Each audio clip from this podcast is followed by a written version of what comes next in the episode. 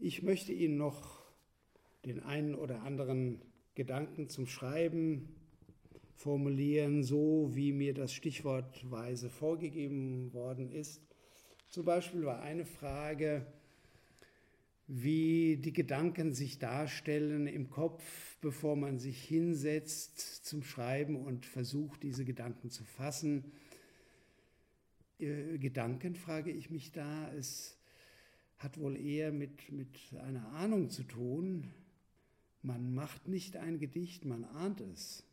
Bei mir ist es so, ich habe einen Klang, einen Rhythmus, ein, zwei, drei Worte und ich halte die fest auf dem Papier und dann hängen sich andere Worte dran und äh, das reißt dann irgendwann ab. Man legt das Blatt weg und äh, irgend ein paar Tage später oder Wochen später kommt einem das Blatt wieder in die Hände und äh, es fallen einem, wenn man Glück hat, weitere Worte ein. Und irgendwann dann mal nach einer längeren Zeit fängt man an, an diesen Worten zu feilen. Wenn es sich lohnt, wenn man das Gefühl hat, ja, da ist etwas, da ist ein Gefühl festgehalten, ein Gedanke. Und dann gibt es noch äh, viele Arbeitsprozesse, bis man sagen kann oder bis ich sagen kann, ja, das ist ein Gedicht. Und dieses Gedicht lasse ich jetzt los, dieses Gedicht gebe ich frei und dieses Gedicht kann gedruckt werden. Die Frage, ob Poesie still oder laut sei, das ist natürlich eine rhetorische Frage, da gibt es ja nur die eine Antwort. Natürlich ist Poesie leise. Aber sie ist nicht nur leise, sie ist vor allen Dingen auch langsam. Ich halte sie für die langsamste Äußerungsform des Menschen.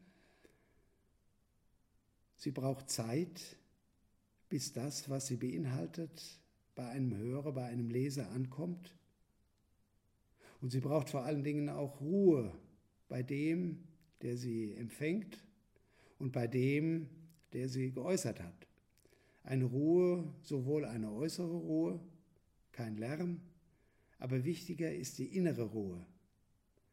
Dieses Heraustreten aus dem hektischen Alltag in eine andere Zone, wo man frei ist und offen für etwas, was von außen kommt und was eben kein Lärm ist, sondern ja, ein Wort, ein Satz, der dann in einen hineingeht und dort weiterwirkt. Ein weiteres Stichwort, Wortüberzähliges. Wortüberzähliges. Oh ja, die Texte müssen auf Kürze dressiert werden. Da darf keine Silbe, da darf kein Komma, da darf kein Gedankenstrich zu viel sein.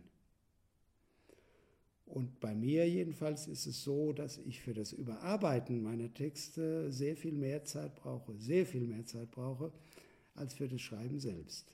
Das Schreiben ist, wenn man überspitzt sagen wollte, gar nicht das eigentliche, sondern der zweite, dritte Schreibprozess, der das darüber schreiben, das ist das, was äh, das Schreiben ausmacht.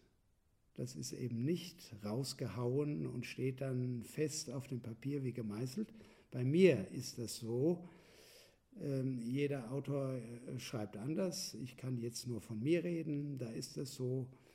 Und ähm, es dauert wirklich lange, bis ich einen Text dann von mir aus der Hand gebe.